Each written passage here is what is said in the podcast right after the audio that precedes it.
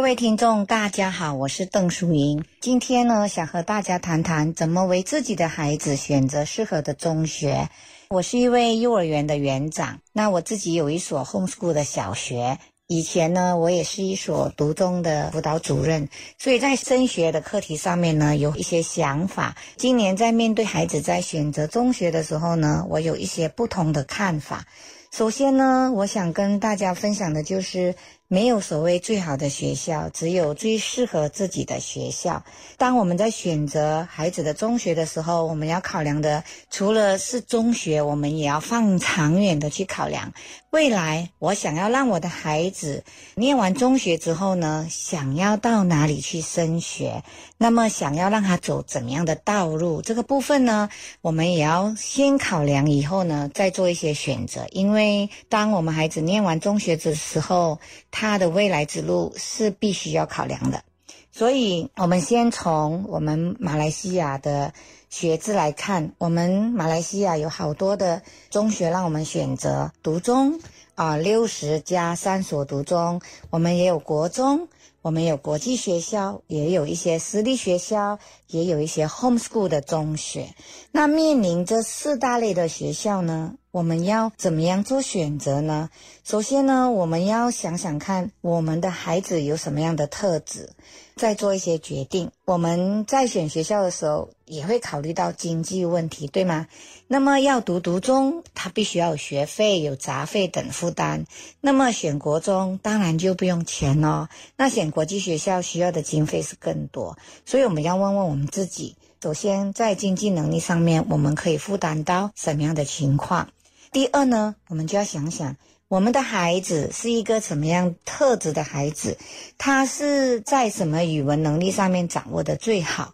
当然，很多家长都会说啊，因为我们是华小嘛，所以我们上来的时候语文能力当然是华语会比较好哦，不一定哦。当然，我们选读中的话呢，一定要有华语能力很好，因为在读中的课程里面。大部分是以华语为主，所以如果孩子们的华语能力不好的话呢，上了读中，我觉得是一个辛苦的历程。如果我们的孩子是英文能力很强的话呢，当然我们要选择英文比较为主的学校。可是呢，又需要考虑到经济能力，所以很多家长在这个语言和经济方面的权衡之下，他们都很难做决定。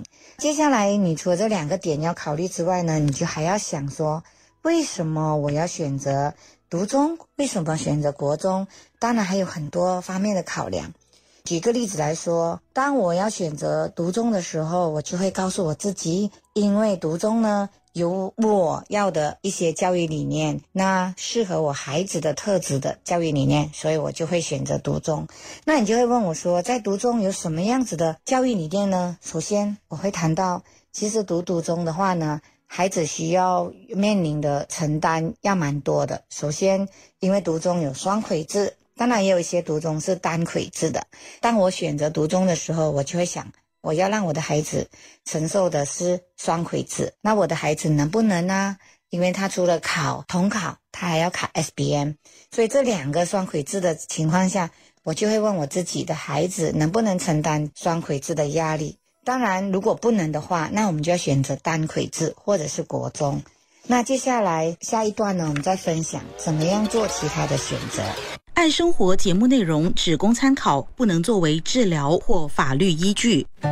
因为喜欢自己的生活才会变好，而不是生活变好了以后才喜欢自己。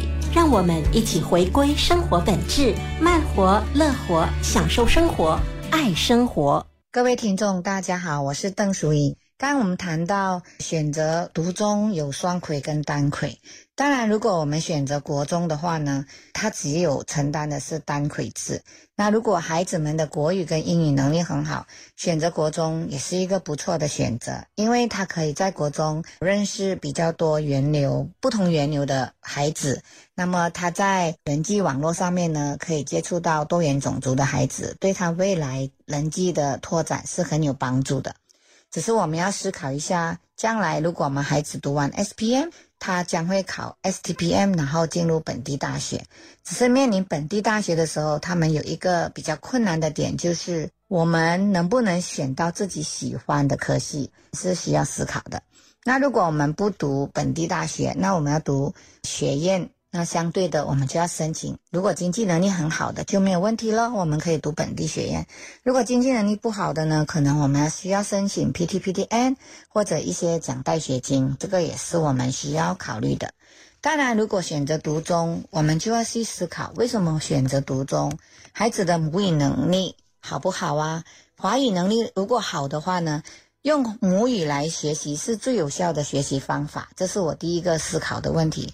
第二个，我想要让孩子读读中，是因为我喜欢中华文化，我也喜欢读中会强调品格教育，还有读中会培养很多孩子的一些社团能力，这些都是我所考量的。当然，读中也有很多奖学金跟贷学金让孩子们去申请，那么他出国的机会就。大大的增加，读中教学体制下，他如果走双轨制，其实是很压力的。孩子除了面临 SBM，最重要的是统考，所以孩子们考完了统考，就要马上面临 SBM 的准备，然后 SBM 准备完毕，又要马上面临高中统考，所以这些种种的考试压力，我们的孩子能不能承担呢？当然，我自己本身也是一个读中生，我也可以从里面承受过来。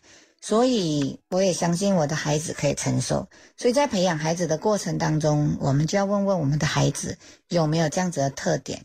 当然，也有一些读中是单轨制的。如果你觉得孩子没有办法承受这么大的心理压力，那么我们也可以选择单轨制的读中。也有一些读中，他们会有预备班或者是基础班。那么预备班跟基础班，将来他们就会走向继职教育，或者是回归原来的中学教育。所以看家长要看孩子的特点，跟孩子的特殊专长，跟孩子拥有的一些能力、语文能力为考量，这些是我们首要兼顾的。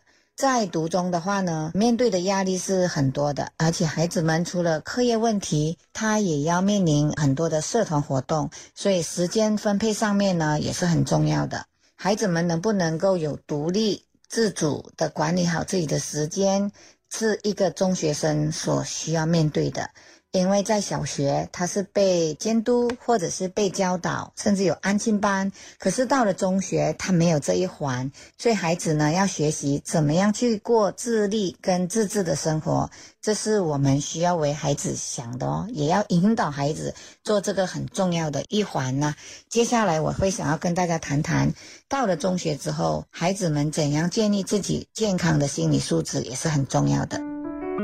接纳错误是进步的代价。爱生活，陪你学习，一起进步。让我们回归生活本质，慢活、乐活，享受生活，爱生活。各位听众，大家好，我是邓淑莹。刚刚我们说，不管你选择读中还是国中，孩子上了中学之后呢，会有一些心理素质需要考量的。因为当我们选择一所适合我们孩子的中学，接下来孩子们会有上了中学的一些心理素质的问题需要考量。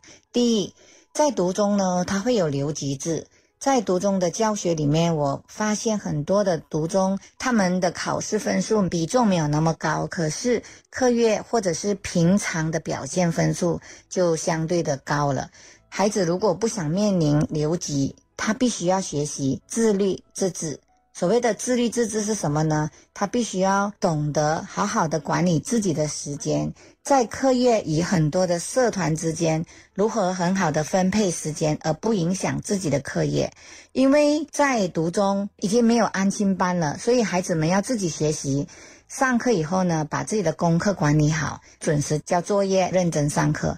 这个是一个很自由的一个环境，所以。孩子们如果能够把这两个环节做好，他就相对的可以考到好的成绩。可是有很多孩子到了中学之后呢，甚至小学表现得很好的孩子，到了中学，他一下子在很多的领域里面跟人家竞争，所以他会有被掉下来或者拉下来的挫败感。这时候要怎么去面对，也是我们需要考量的。然后我会更重视的就是孩子们的时间分配。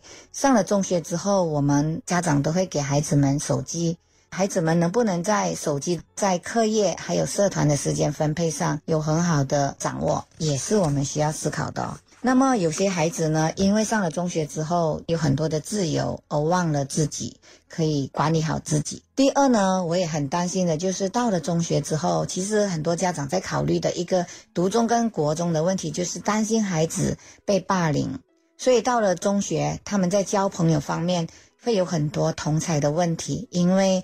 青春期是孩子发展同才关系很重要的一个阶段。当然，在了青春期的孩子会比较敏感，在朋友圈里面呢。如何能够把自己的能力、兴趣发展好，得到有自信，那也是一个很重要的。所以在人际关系的交往上面呢，中学孩子是需要学习的。尤其当他们在人际关系上面没有处理好的话呢，间接的或者是直接的就会影响到孩子的成绩。所以到了一所中学之后呢，家长要注意的是孩子的人际问题。有什么人际问题呢？譬如说，他们可能有异性的人际交往的问题，也有同性交往的问题。所以，他们如果跟同才相处不好，就会影响到他的自我概念，影响到自我概念，就会影响到他自己的自信。影响自己自信的时候呢，很多的时间在人际困扰上面，而影响到课业的问题。另外一方面呢，也会因为课业的压力，让他没有办法走出来，所以他也会有课业压力的问题，影响到他心理素质。再来，也可能是因为异性交往上面，让这个孩子呢，在异性交往没有办法得到成功的经验，或者是挫败感，他也会在情绪里面打困。情绪跟人际是中学生很需要思考的问题，所以家长在选择的时候呢。也需要考虑这些问题，让孩子可以在中学的时候在人际上面有很好的相处，这些都是我们需要为孩子建立很好的心理素质。在选择中学，需要找一所让孩子有可以发展、比较有素质教育的一个生活环境、学习环境。谢谢大家。